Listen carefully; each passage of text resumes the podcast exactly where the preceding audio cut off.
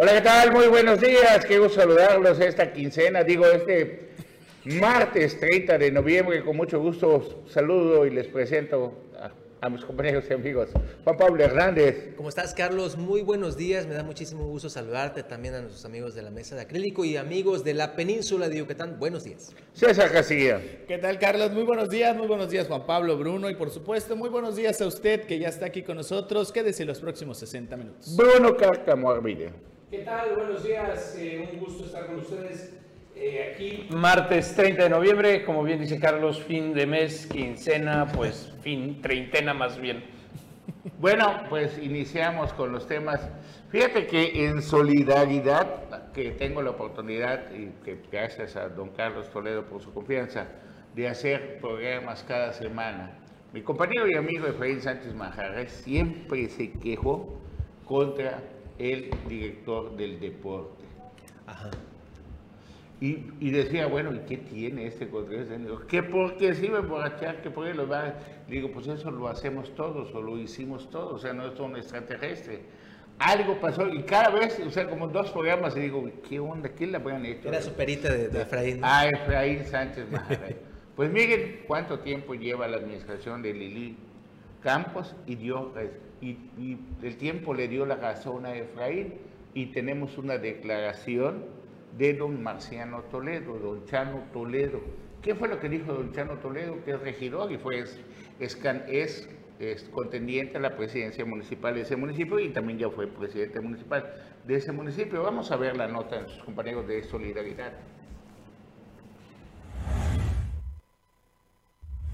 Ligas deportivas, padres de familia y el regidor Chano Toledo piden la cabeza del director del deporte, el boxeador Daniel Soto, luego de acusarlo de malversar recursos y cobrar hasta 2.500 pesos por el uso de las unidades deportivas. Este domingo, luego de que la unidad deportiva de la Riviera Maya presuntamente fue cerrada por una supuesta venganza de Soto, pues encabezados por el regidor Chano Toledo, padres de familia metieron un oficio pidiendo la salida del director del deporte quieren hacer este, este, parque un negocio.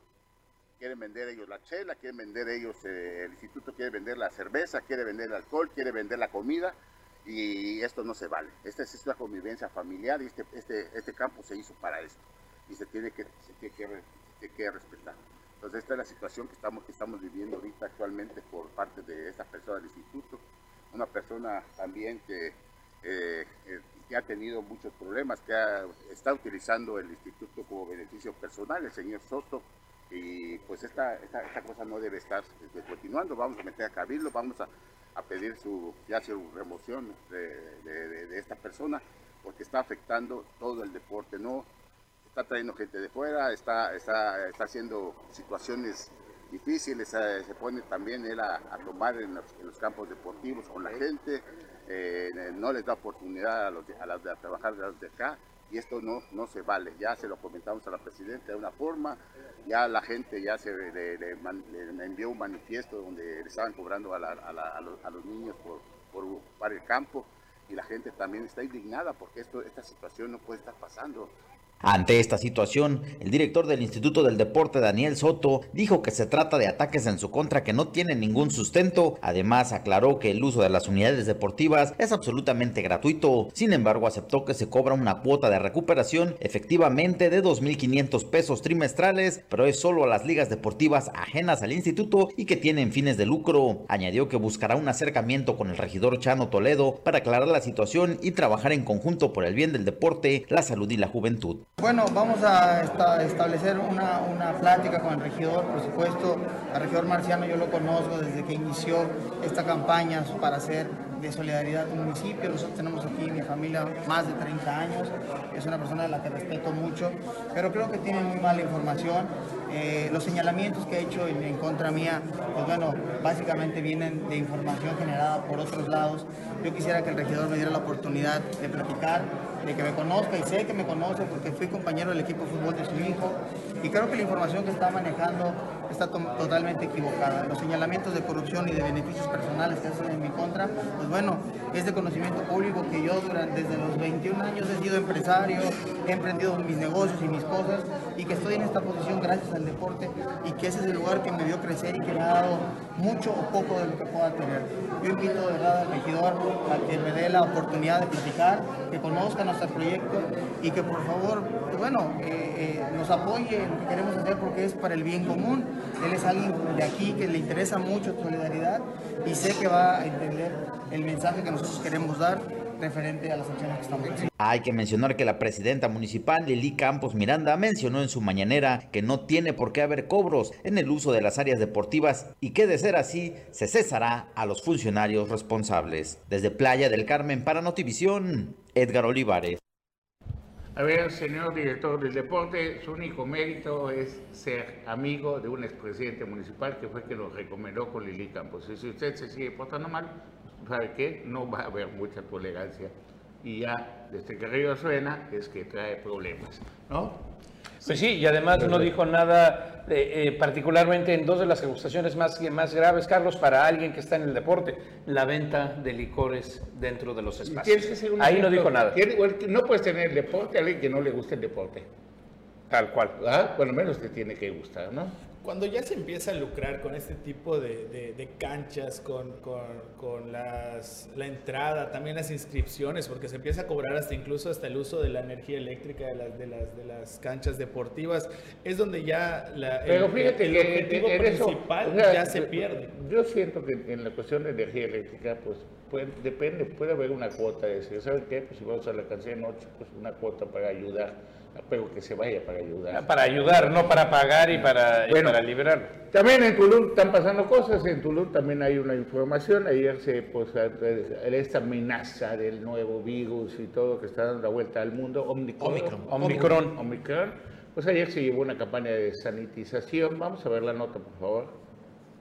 Gobierno de Marciano Tzulcamal, a través de la Coordinación de Transporte y Vialidad, puso en marcha un programa de sanitización de vehículos de transporte público para prevenir contagios por COVID-19 en vísperas de la temporada decembrina. En representación del alcalde Marciano Tzulcamal, Eduardo Antonio Hernández Medina, coordinador de Transporte y Vialidad, resaltó que este programa refuerza la desinfección periódica de unidades del transporte público y particulares, sobre todo en la temporada alta, bajo el nombre de sanitización al transporte público, choferes de tiburones del Caribe y de la UNTRAC encabezarán la campaña a la que podrán sumarse las y los conductores de vehículos particulares que lo soliciten. Para Notivisión, Leonardo Hernández. Y algo sumamente importante en Tulum, Bruno, César, Juan Pablo. Fíjense que ayer, de, eso, de los que dices, bueno, cuando empecé a leer la nota de que los príncipes de Arabia Saudita se había reunido con Marcelo Ebrard y dije, wow, qué jaladota es esa, de, de, seguro con petróleo iban a pagar la campaña de Marcelo, ¿no? La serie, cuando empecé a leer la nota. Pero fíjate que está bien, bien interesante la información, a ver si me pueden compartir la nota completa. A ver, ¿qué dice ella? Bajo reservas express, dice Nota Plus, durante un desayuno entre el canciller mexicano eh, Marcelo Ebrard y una delegación de Arabia Saudita, los sauditas se dijeron interesados en aprender del modelo de Tulum para desarrollar su sector turístico en el Mar Rojo.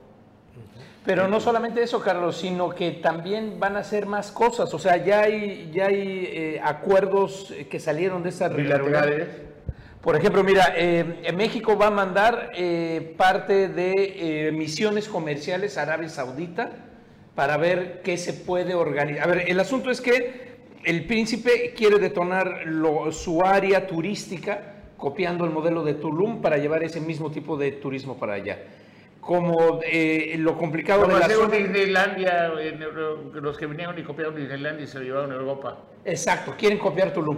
El mismo modelo que sea eh, eh, amigable hacia el medio ambiente, que sea este ambiente relajado pero te cobren millones de pesos. Bueno, todo esto lo quieren copiar, hacer el mismo tipo de desarrollo, por eso se lo van a llevar para y allá. también empresarios de, de, de Quintana Roo de México también pueden invertir. Exactamente, eso es lo que quieren ir para allá. En 2022 hay un acuerdo para allá y no nada más de aquí para allá, sino también lo interesante para nosotros es que van a venir ellos a ver qué invierten tanto en Tulum como en el resto del estado y ver eh, en qué apoyan en dos proyectos bien interesantes. Tren Maya y eh, el canal transísmico de nuestro amigo Marín Mollinero. Bueno, pues, más adelante vamos a tener información de Marín Mollinero, que ayer también dio de qué hablar, otro es- escándalo político se suscitó luego de las declaraciones de Rafael Marín Mollinero. Mientras tanto, también, este, pues, ¿qué sucede? Vamos a ver qué dijo ayer don Rafael Marín Mollinero en una... Usted ha unido mucho la Coparmex, se quiere llevar inversionistas de Quintana Roo a que compren pequeños lotes allá. O sea, la conferencia de eso se trató, ¿no? De que puedes hacer una central de abastos ahí, ahora sí que parece farol de la calle y oscuridad de su casa. En lugar que esté promoviendo algo para hacer aquí en Quintana Roo, que no, que vayan a invertir al istmo de Tehuantepec, Guayaca o Azacualcos. Y le preguntó a nuestra amiga María Cristina de Matrix, que le mando un abrazo y un saludo siempre Aprovechó trabajadora. Y vamos a ver la, qué le pregunta Cristina, María Cristina, a Rafael Marín Mollinero. un punto de ebullición político. Usted sería el candidato de unidad que pueda aglutinar todas estas fuerzas, tanto empresarial, económico y social, de parte de su partido rumbo a las elecciones del 2022. Creo que ahí se basa todo. Bueno, yo ya manifesté, eh, no estoy buscando la candidatura, me voy a mantener en mi, en mi- en mi posición. No se va a inscribir para el próximo proceso, no se va a inscribir. Ni es el tapado, Rafael, porque, a ver, por esa reunión con Maribel Villegas, entonces, ¿qué sentido tuvo? Maribel dice, oye, si no es Rafael Marín, yo rompo con Morena. Y tú dijiste también que Maribel, si se va, va a, a fracturar a Morena. Entonces, ¿a qué acuerdo llegaron ese, ese día lunes? Y si el presidente te mandó un último mensaje de que tú no vas en la mañanera que dio aquí en Catre. Yo me dije a mí mismo, mí mismo, no vuelvas a hablar del proceso electoral en Quintana Roo. Y yo les voy a pedir de favor que me disculpen y que Pero me perdonen. nosotros mismos y no- preguntamos, ¿qué pasó no- con Maribel? No, no quiero tocar ese tema porque yo no voy Pero Maribel estuvo publicando de que tú te reuniste con ella, dando a entender que entre ustedes hay una alianza y que o va ella o vas tú. Así No, como no, que algo No, yo irreductible. no he hecho ninguna alianza. A mí me, me- me buscó, platicamos y a ella pues dice Muchas gracias. Ahí está. Interesante, ¿eh? Le da un respiro a los cuatro, Carlos. A los cuatro fantásticos. Bueno, Es linda va- vamos a aclarar una Maribel cosa. Él no tiene que inscribirse. Julián Ricalde Magaña, una vez lo entrevisté ahí en Cárdenas y pregunté, ¿y usted va a competir para senador, para diputado? A mí demen por muerto. Ah, sí me acuerdo y eso. no estaba muerto don Julián, fue candidato a diputado federal o a senador, no me acuerdo bien. Justo te iba a decir, Carlos, que hay que Ah. leerlo con delicadeza y entre líneas. Yo no me voy a inscribir. Yo no, yo estoy fuera. Yo por mí mismo no voy a buscar. Yo no voy a hacer nada para buscar, pero no está diciendo. Pero si me dicen que vaya. No, no, o sea, si hay un señalamiento y si hay algo. Entonces, conociendo bien a, los, a, nosotros, los humanos, a, la naturaleza humana y el desgaste y cómo se la están partiendo entre los que están compitiendo, Maribel contra Mara, José Luis Pérez, y va, llega el momento que eh, el equipo que, hay, un equipo que quiere que, sea Mara, bueno, y, mucha gente, Mara como, como, candidata es encantadora, es, o sea, tiene buen discurso, te, te hace sentir bien cuando la tratas, o sea, siempre, ¿no? Sí. Pero pues no siempre te rodeas. Lo, lo importante no es quién sea el candidato, la gobernadora o el gobernador, de quién se va a rodear. Y lo vemos un ejemplo. ¿Quién rodeó a Carlos Joaquín? ¿Quién es el gabinete de Carlos Joaquín hoy en día que tanto daño le ha hecho? Así es. ¿Ah? Y te puedo poner ejemplos de este Manuel Alameda Ceballos, etcétera, etcétera. Roselena Lozano, del Secretaría de Desarrollo Económico, el Contralor Rafael del Pozo de Real. Y así te puedo poner Muchos. bastantes ejemplos que han sido apáticos y que no le ha, se ha importado ayudar al gobernador. En el tema de, de Mara tiene ya una burbuja y un grupo de gente que la está ayudando y muchas veces sin pedirlo. Tú date cuenta como hay algunos medios de comunicación que todos los que sean enemigos de, de, de, de- Mara va a primera plana y van en contra de ese. Esos tarde o temprano, si llega Maga, van a cobrar su factura. Claro. Y la factura no es convenio de publicidad o de promoción que es 100% válido, sino se convierten en socios del próximo gobierno. Son negocios. más Entonces allá. llega el momento en que los compromisos son tan grandes que cómo va, ya no caben muchos compromisos. Entonces, todo lo que está transcurriendo en- entre ellos, Luis Alegre se opone a los resultados que dio una encuesta que manda Morena, donde pone, bueno, de esto y más vamos a, seguir hablando, regresando del primer corte de Omelet Político, este martes 30 de noviembre.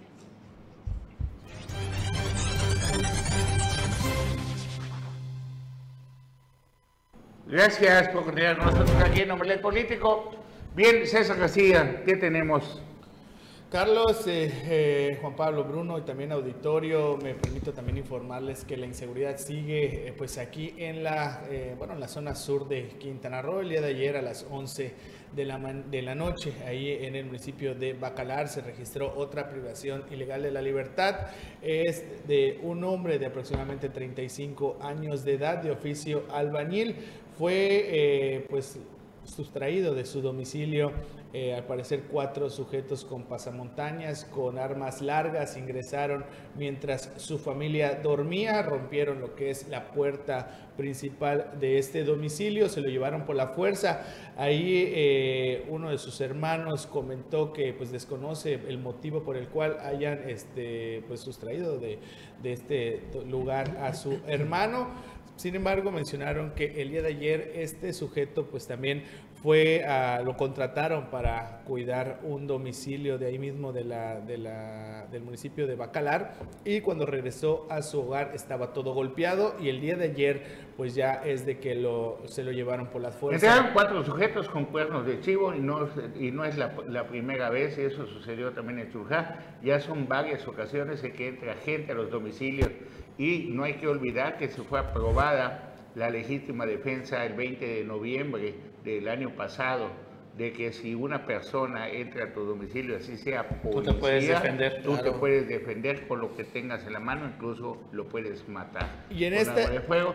Esto pone, ¿por qué? Porque son, cada vez sucede más seguido este tipo de casos. Estás en tu casa, rompen tu casa, entran, te llevan, con, a veces con placas de policía falsa, otro, otro que levantaron en Bacalar, que lo fueron a secuestrar a su, a su propia casa. Y las autoridades, wow, Y nada. con este son cuatro, cuatro las personas que fueron privadas de, de- de su libertad en, lo- en los últimos tres días. Uno también fue en, eh, en- en la comunidad de Botrón eh, es- y también hay dos menores de edad que también están desaparecidos. Se desconoce su paradero, igual de la ribera del río Hondo. Entonces son cuatro personas las que están desaparecidas. Hasta el momento no hay ninguna información de su paradero. Sin embargo, las familias solicitan el apoyo para poder encontrar a estas cuatro personas. Es de Bacalar y tres de la ribera del río Hondo, entre ellos dos menores de edad. Ahorita que mencionaste la legítima defensa, acuérdense nada más como dato, ya llevamos eh, algunos años en esta legislatura. Gustavo Miranda García que quiso, quiso, porque nunca lo hizo, eh, impulsar esta iniciativa de la legítima defensa, la dejó en la congeladora. Nada más para que vea usted cómo al señor le importó absolutamente nada este tema tan importante. Me acordé, Carlos, ¿te acuerdas allá en la zona norte cuando entra una camioneta con varios sujetos a una vivienda, derrumban incluso con la camioneta parte de la entrada y entran?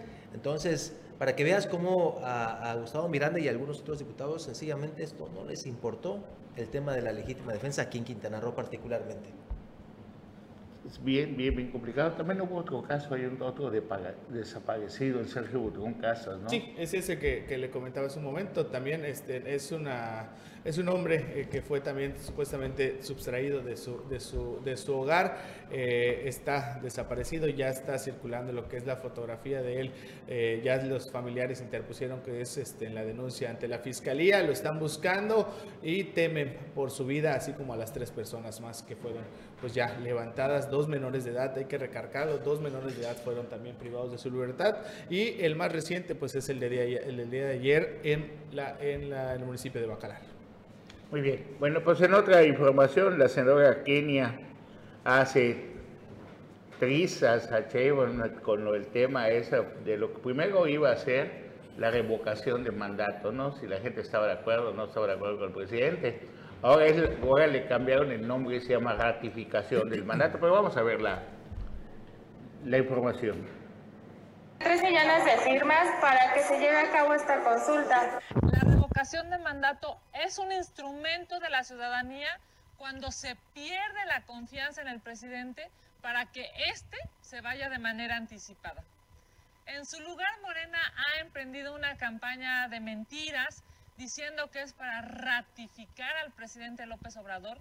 Firma para hacer realidad la ratificación ratificación, no dice revocación, dice la ratificación de mandato. Esperamos que en aras del Estado de Derecho no se inventen las firmas, no se falsifiquen las firmas, no se resuciten muertos. Ante estas irregularidades en la recolección de firmas, he presentado una denuncia el día de hoy ante el INE para que se retire de manera inmediata toda la propaganda que miente y provoca desinformación para la revocación de mandato. En mi denuncia solicito se ordene que todas las mesas de recepción de firmas se encuentren cuando menos a 500 metros de cualquier oficina de gobierno donde se tramiten o se otorguen apoyos. Aquí está el gobierno federal y aquí está el módulo en donde se están recabando firmas. No se dejen engañar. No permitan que se condicione la entrega de ningún programa social a cambio de su firma para apoyar esta revocación de mandato. ¿Qué opina del llamado que hizo el secretario de la Defensa a unirse a la 4T? La ley de disciplina del Ejército y Fuerza Aérea Mexicanos dice claramente en el artículo 17, queda estrictamente prohibido al militar en servicio activo inmiscuirse en asuntos políticos, directa o indirectamente. Y el presidente de la República es el primero que debería de cumplir con esta ley. ¿Quién paga las portadas de revistas para la campaña anticipada de Bueno, después de eso también otro súper escándalo que vamos a tocar revisando el corte.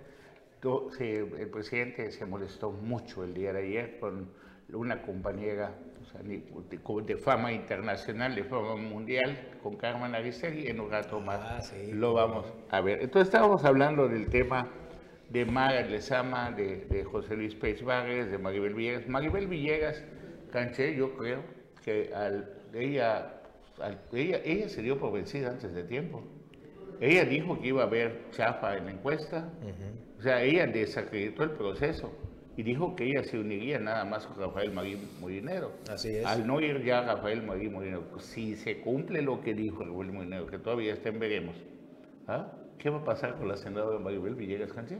Ya solita se bajó del Queda, barco. queda fuera, ella, ella, ella solita se queda fuera. Y te comentaba, Carlos, que había que ver con, con, eh, con delicadeza, porque lo que está declarando Marín Morinero es, no hagan olas, no me suban al tema, no quiero ser el que, el que eh, calienta el agua de los tamales, sino se mantiene al margen. Ahora bien, Pero, pero no le vale tampoco de Rafael Marín Molinero que tenía una bofetada y que puede salir corriendo. No, no, Porque no. ya declaró, perdón, o sea, disculpa, pero no así un angelito no es. No, ya no, declaró el tema, ya puso a, a a- con los verdes y ya ahí le dio una patada al panal de avispas.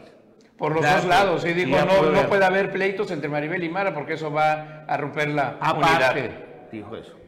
Entonces ya la, la, la tachar a Mara ya como de verde, de verde, pues ya armó un escándalo con eso.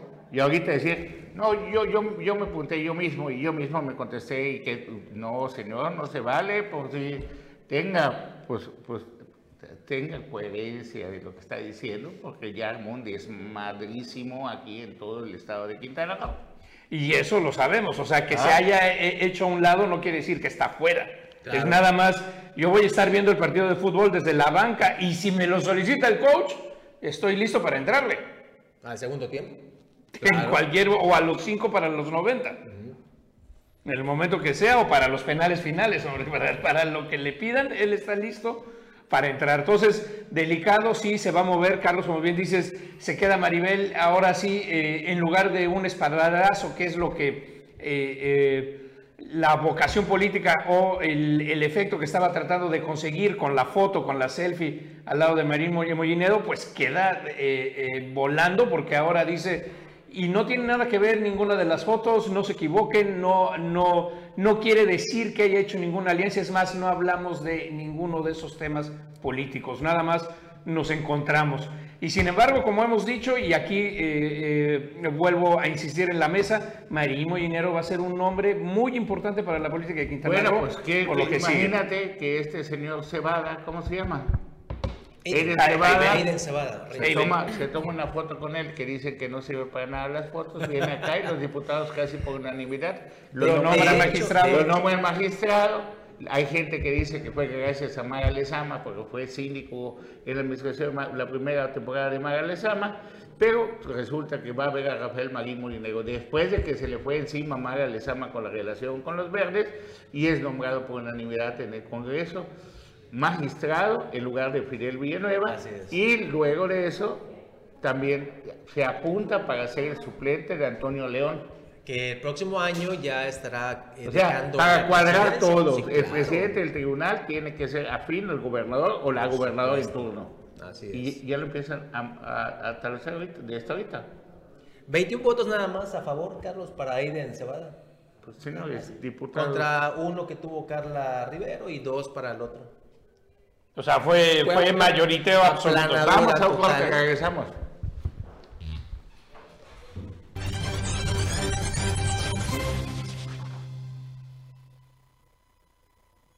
Bueno, estamos de vuelta aquí en Omelet Político y se integra el profesor de la información, Anuar Moguel. ¿Qué, tal? Buen Buenos día, días, Anuar. buenos días, Bruno, Juan Pablo, César, Carlos. Buenos Buenos, días. días. a todos los que ven Omelet Político. Y bueno, este nombramiento del, del magistrado que hemos estado siguiendo precisamente en la terna, si se iba a dar o no, Haven Cebada, mucho que dar, mucha información, eh, Jorge, Juan Pablo, por ahí hay más datos. de, de hecho, este, pues bueno, ya era prácticamente bola cantada, se mete la terna por parte del gobernador y ya pues revisando lo- los tres eh, perfiles, pues muchos dijeron, no, pues va a ser fulano de tal porque fue síndico con Mara Lezama y que el proyecto de continuidad, etcétera, etcétera, para proteger las espaldas. Bueno, finalmente ayer, eh, después de unas co- comparecencias que tuvieron de 10 minutos ante el Pleno, eh, pues increíblemente, pues fueron 21 votos. Ahorita va a empezar a ver usted las ¿Y por qué increíblemente? Pues porque yo pensé que iban a ser, no sé, unos 10 para Carla, No, unos no, 7 no. para él. Ahí está, mira. Pero ve, aplanadora total, Aiden José Cebada Rivas. Un voto para el consejero jurídico de- del Estado que apoyaba gente de Lili Campos. Y Dos. que la apoyaba con todo, pues ni los panistas votaron por él. Dos para Carla Patricia Rivero González. En las redes sociales, cuando estaba la transmisión de, las, de la conferencia o de sus comparecencias, las, las eh, feministas estaban con todo, que no, que tiene que ser la chetumaleña Carla Patricia.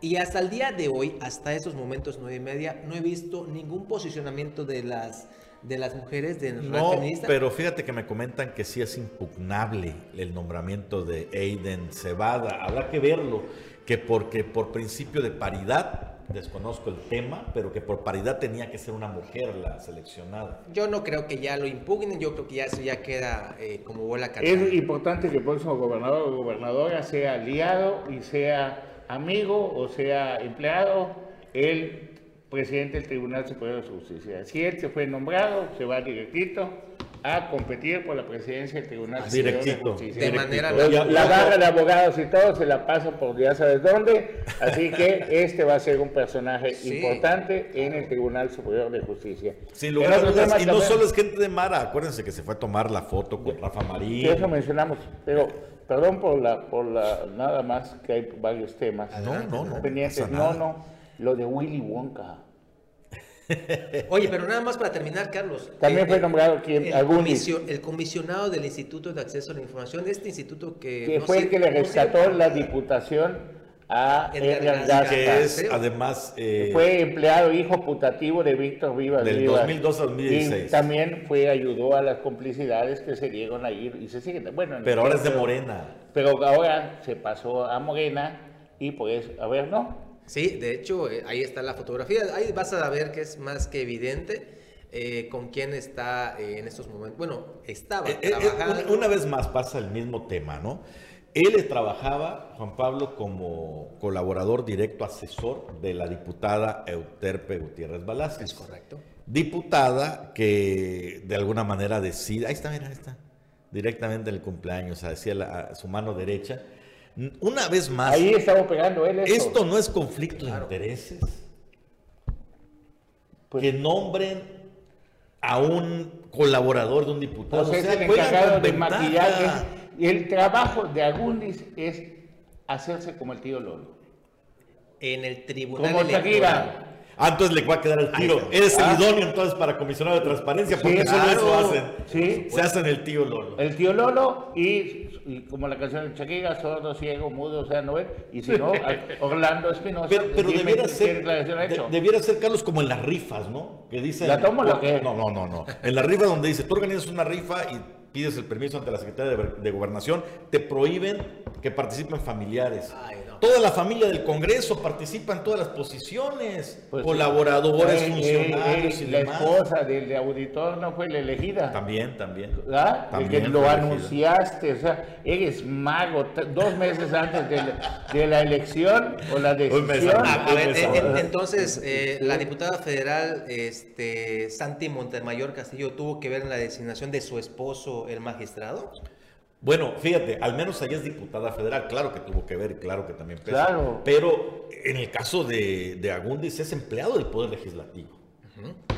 El mismo poder que nombra a, a los... a los- Juez y parte. Juez y parte, o sea, como que no se vale que, que los empleados del Poder Legislativo participen en decisiones de Y- cargos y- y- que corresponden al Entonces, Poder ¿cómo Legislativo. cierra Morena todo? Ya van a tener al Tribunal Superior de Justicia. Ya van a tener al que de la transparencia, al que encargado de maquillar y de las cosas que le convenga. ¿Qué vas a sacar? ¿Qué no vas a sacar? ¿Ah? Esto le puedes invitar a los medios de comunicación afines, esto no le puedes invitar, esto pues sabes que no encontramos el documento, tú hazte al tío Lolo. Por ser muy educado se le sigue el tío Lolo, ¿no? Pero ese es el trabajo, el caso es que nunca se sepa la verdad, que transparencia, cero. Claro. Bueno, y por Siete otro- años, por ¿Ah? cierto. Los, los dos llegan a la- siete años. Y la esposa del, del, del- del auditor, que es otro cómplice de la corrupción, que es donde llegan todos, no ha encontrado. Imagínate, fue el que era de la del órgano superior en la época de Emiliano, que en paz descanse, Emiliano Novelo. El Javicho Cetina. Todo donde hubo corrupción de los municipios, donde les cobraban a los presidentes municipales por maquillar sus cuentas y aprobar sus cuentas. Ahí vimos sentados hasta presidentes ahí en ese, en ese lugar, ¿no? Entonces, pues nombran a la esposa del otro, entonces es, es una sola familia, es la familia del poder, es, esa es la verdadera magia del poder. Es un chiquitito, si usted quiere, en Quintana Roo, pero se está conformando peor mafia de la que ya había, de la que tanto criticó el presidente de la República. Y hablando de eso, vamos a la fábrica de chocolates, a la de Willy Wonka, ¿no? Pues se enojó el presidente. Se enoja Bastante. el presidente. ¿Por qué se enoja? No hay presidente, por favor. Por un reportaje que se publicó en Proceso y en el portal de la periodista Carmen Aristegui. Por cierto, el reportaje no lo hace Carmen Aristegui, es un reportaje de una fundación periodística financiada con dinero de asociaciones eh, extranjeras que, bueno, de alguna manera aportan para realizar trabajos de investigación periodística, donde desmenuzan una muy probable relación de negocios entre uno de los encargados y creadores del programa Sembrando Vida con los hijos del presidente Andrés Manuel López Obrador. ¿Se acuerdan que en esta mesa les dije que pronto iban a aparecer los hijos del presidente? Eres profeta. ¿Cómo Sí. aparecieron los hijos Eres de Marta profeta. Sagún? Sí, claro. ¿Ah? Eres profeta. ¿Cómo aparecieron los hermanos Es de Salinas de Gortari? ni los López ¿Ah? Obrador tienen inmunidad a- al querer ser empresarios Pero exitosos. aquí no solamente ya salió Pío, ya salió la, so- la sobrina y todo, ya empezaron a salir los hijos. Sí. Y cuando se descubra quiénes están detrás de todas las construcciones de Tren Maya, de las empresas fantasmas y quienes están trabajando ahí, sabrán, va a aparecer tarde o temprano los parientes, no solo amigos, sino familiares del presidente de la República. Bueno, pues este reportaje, Carlos, que evidencia, por un lado, eh, al menos algo queda muy claro. ¿Qué es la De relación del repente, hijo de del Manuel- 2018, de Manuel? del 2018 al 2021, los hijos de Andrés Manuel López Obrador, que eran ninis, ellos mismos lo confesaron, ahora son prominentes empresarios, chocolateros y cerveceros. Multimillonarios. Pues no conocemos la fortuna, pero... ¿Dónde están los chocolates? Los chocolates es una finca, pero el No, negocio no, solo no, son ¿dónde los venden? Sepa Dios. Creo que los exportan. ¿Pero a dónde? Pues al extranjero. ¿A qué sa- ¿A dónde? ¿Quién sabe? Yo no los he visto. ¿Tú los has visto? No. Pero no solo son los chocolates. Es el cacao, la exportación de cacao fino. eh, Y con de el alta dinero sembrando vida están sembrando cacao para los chocolates. Parte de, los recursos para sembrando vida se están eh, manejando en la finca. O sea, está muy completo el reportaje, pero ya salió el presidente a decir que son puras Y mentiras, se enojó falsedades. Ya tenemos la imagen del presidente de la mañanera de ayer, por favor, que ir a producción. Vamos a verlo, porque es raro ver enojado al señor presidente. aprovechar para este, aclarar, porque el y Carmen Aristegui sacaron un reportaje. Sí, pero ellos dos en especial, este, sobre eh, un terreno que tienen mis hijos heredados esos terrenos desde que vivía su mamá. Es una herencia familiar. Hicieron toda una investigación. Este,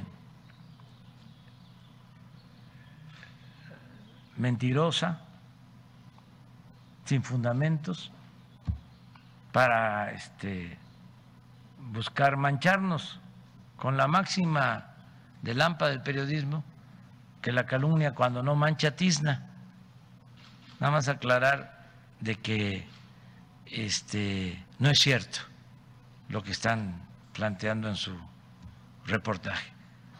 Y también aclarar que Proceso y Carmen Aristegui nunca han estado a favor de nuestro movimiento. Y ellos dicen que porque son independientes. Y yo sostengo que sí son independientes, pero independientes del pueblo.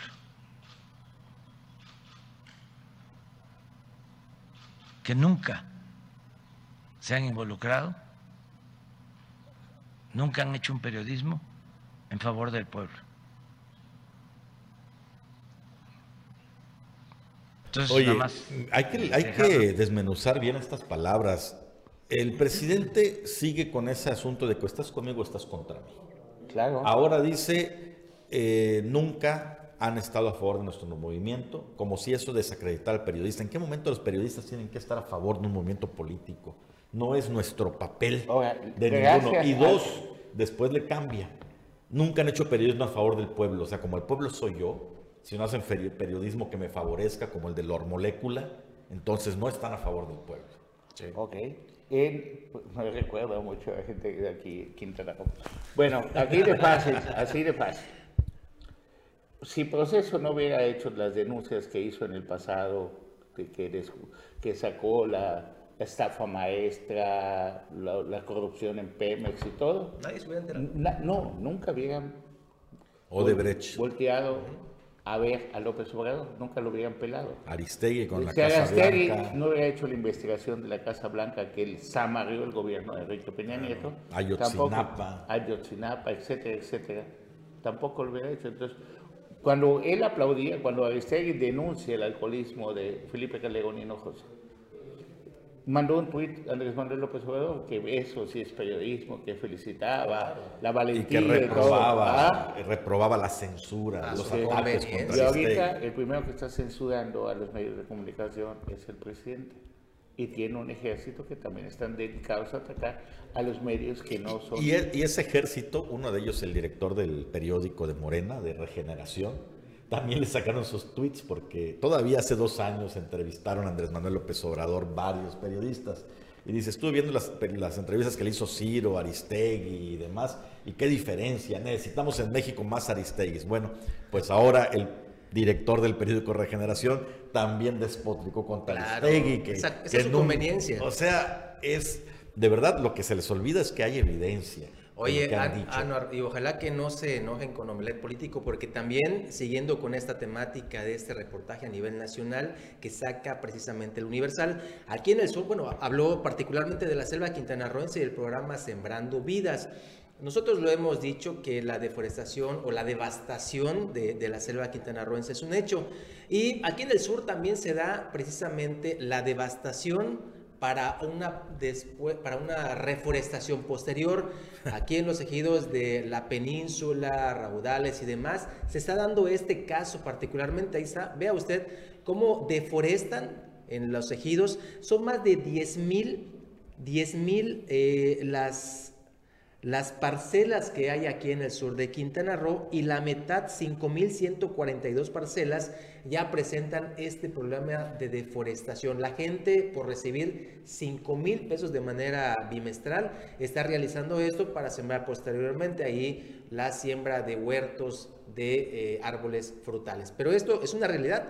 Lo que se está viviendo a nivel nacional con este reportaje se está dando aquí en el sur de Quintana Roo particularmente. 10 mil parcelas, la mitad presenta este grado de deforestación. Para que vean nada más.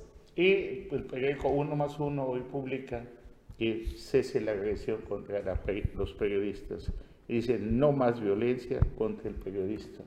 Y ponen ahí a la alcaldesa de Benito Juárez. Entonces, eso ya está publicado a nivel nacional.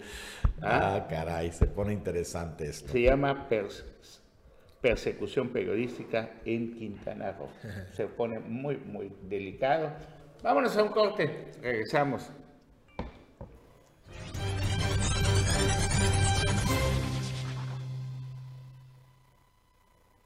Muy bueno, bien, pues bueno. ya empezó, bueno, ya está la guerra, todo lo que da, ya son los últimos momentos para la decisión presidencial de quién va a ser el candidato o la candidata gobernadora de Quintana Roo. Por lo pronto, ayer lo que dijo Rafael Magui Morinero, inmediatamente todos empezaron a decir, ya no va, ya no va, bueno, pero ¿saben qué?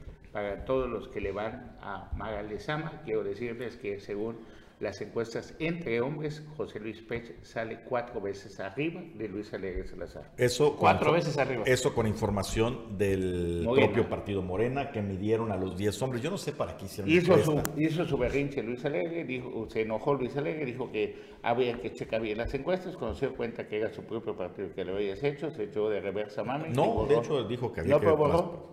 Pues sí, Bueno, está ya. pues Eh, salió otra encuesta ayer, Carlos. Tengo Sí. algunas imágenes si quieres que compartamos. A ver, sí, Esta encuesta la hizo eh, la consultoría Cripes. Supuestamente mira a todos los candidatos y hay algunos datos interesantes. Vamos a pasarlo rapidito. Primero, nivel de conocimiento. Así están según esta empresa. José Luis Pech Vargas llega al primer lugar con 71%, seguido de Mara Lezama, 66%. Ojo, Roberto, Palazuelos. Roberto Palazuelos, Uf. 61%. Esto es conocimiento, pero vámonos a otro. Opinión positiva o negativa. Siguiente imagen. ¿Qué opinión tiene? Una vez más, José Luis Pech Vargas encabeza esta encuesta, según, con 51%. Mara Lezama, 28.75, segundo lugar. Ahí Roberto Palazuelos se hunde hasta el 11%. Bueno, Eh, es que lo conozca, pues todo el mundo ve. Por todo lo malo. otra más, por favor, otra imagen más. Eh, solo estoy poniendo las principales. El partido, independientemente del candidato, por cuál partido generalmente vota, Morena, 65% de preferencias, seguido muy lejos de un PAN en el segundo lugar. Como 10 veces más. Pero es fácil. Siguiente imagen, por favor, de, de- de esta encuesta. ¿Por cuál partido nunca votaría? El PRI se lleva las palmas con 38%, pero en segundo lugar aparece Morena. 25% de las personas dicen que nunca. Y, y no tiene mala percepción Movimiento Ciudadano, ¿te fijas? No, fíjate, está en el Bueno, 1.10%. por cuestión de tiempo, vámonos a ver qué pasó en el Oye. De Plata, por favor, mande. Na- nada más, eh, algunos dicen, es que seguramente esta encuesta la pagó Pech. Chispas. Conociendo a Pecho, no creo que haya pagado. No creo que haya pagado la encuesta. Vamos a ver qué pasó en el Bajo de Plata, que fue este fin de semana en Majobal, por favor.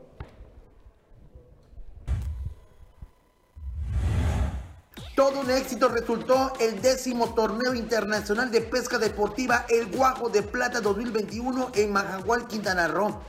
Todo inició el viernes en punto de las 8 de la noche en el restaurante del Hotel Machos en Majagual. donde se llevó a cabo la cena de capitanes e inscripciones. Una vez todos inscritos, vino la cena. Fueron unos ricos tacos al pastor del buen amigo Coco Jr. El sábado a las 8 de la mañana se dio el disparo de salida, la cual fue dada por el secretario de gobierno de Quintana Roo, Arturo Contreras, el cual estuvo acompañado del subsecretario de Agricultura de la CEDARPE, Israel Rodríguez Aguilera. En representación de la presidenta municipal Otompe Blanco estuvo el regidor Héctor Pérez, el alcalde de Majagual, el capitán de puerto y personal de la Conapesca y el organizador del torneo de pesca internacional El Guajo de Plata, Carlos Pérez Zafra.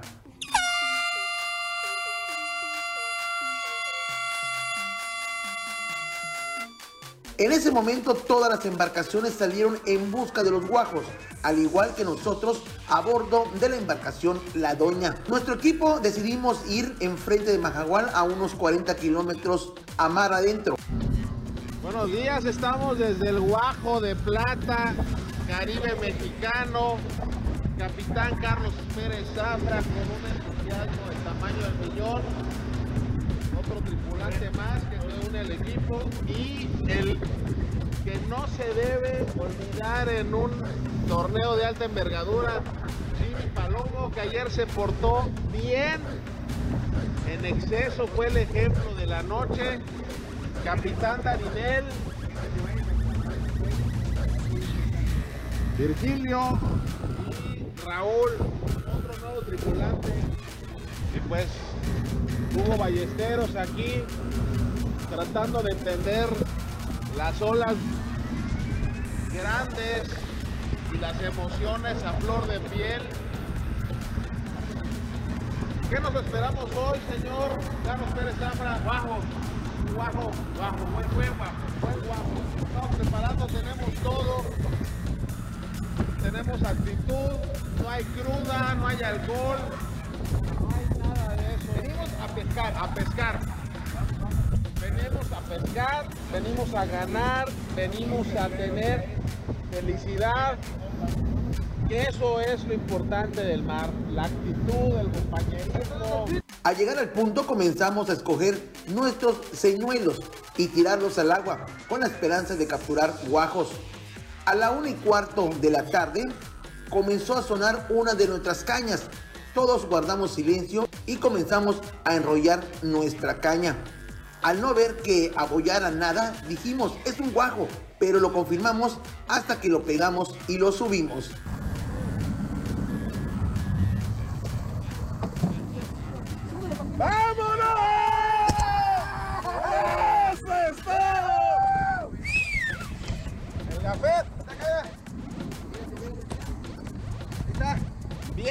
Bien allá, papacito. Sábado 27. ¡Vámonos! ¡Vamos! Silencio, por favor. Nos hacían falta dos guajos porque eran tres por día. Rápidamente tiramos nuestro señuelo, pero las horas pasaban y no se enganchaba nada, por lo que decidimos levantar todas nuestras cañas y dirigirnos al muelle de pescadores para pesar nuestro enorme guajo. Pero a media travesía se nos gastó la gasolina.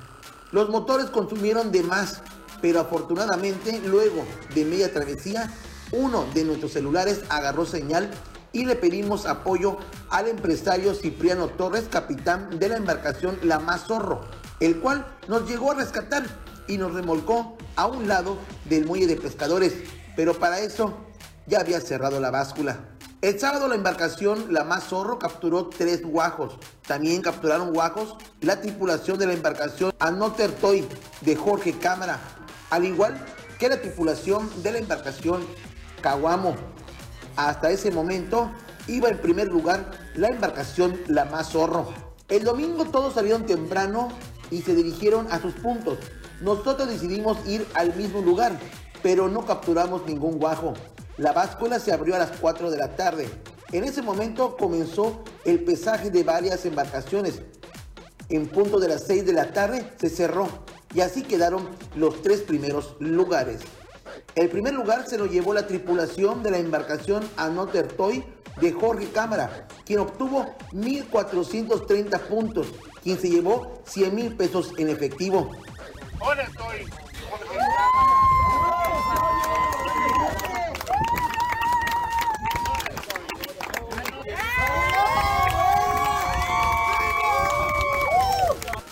El segundo lugar, la embarcación La Tinta de Marlon Rodríguez, quien tuvo 1.350 puntos, se llevó 80 mil pesos en efectivo. Y el tercer lugar se le llevó la embarcación La Más Zorro, quien tuvo 895 puntos, llevándose 40 mil pesos en efectivo. Del plato a la boca se cae la sopa. Escuchemos al protagonista de esta historia que vivió Cipriano Torres, capitán de la embarcación La Más Zorro, al estar en primer lugar y caer al tercer lugar.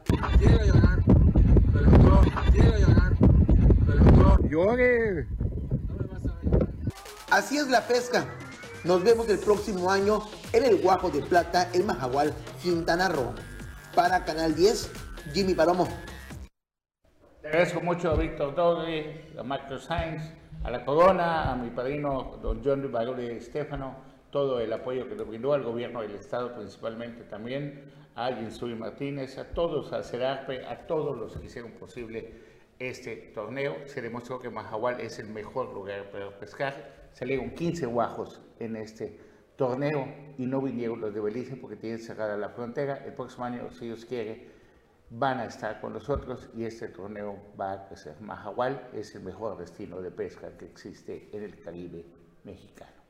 Muchísimas gracias a todos, Bruno. Taxo Gelkin, nos vemos mañana. Anuar Moguel. Hasta mañana. Hasta mañana, Carlos. Hasta mañana.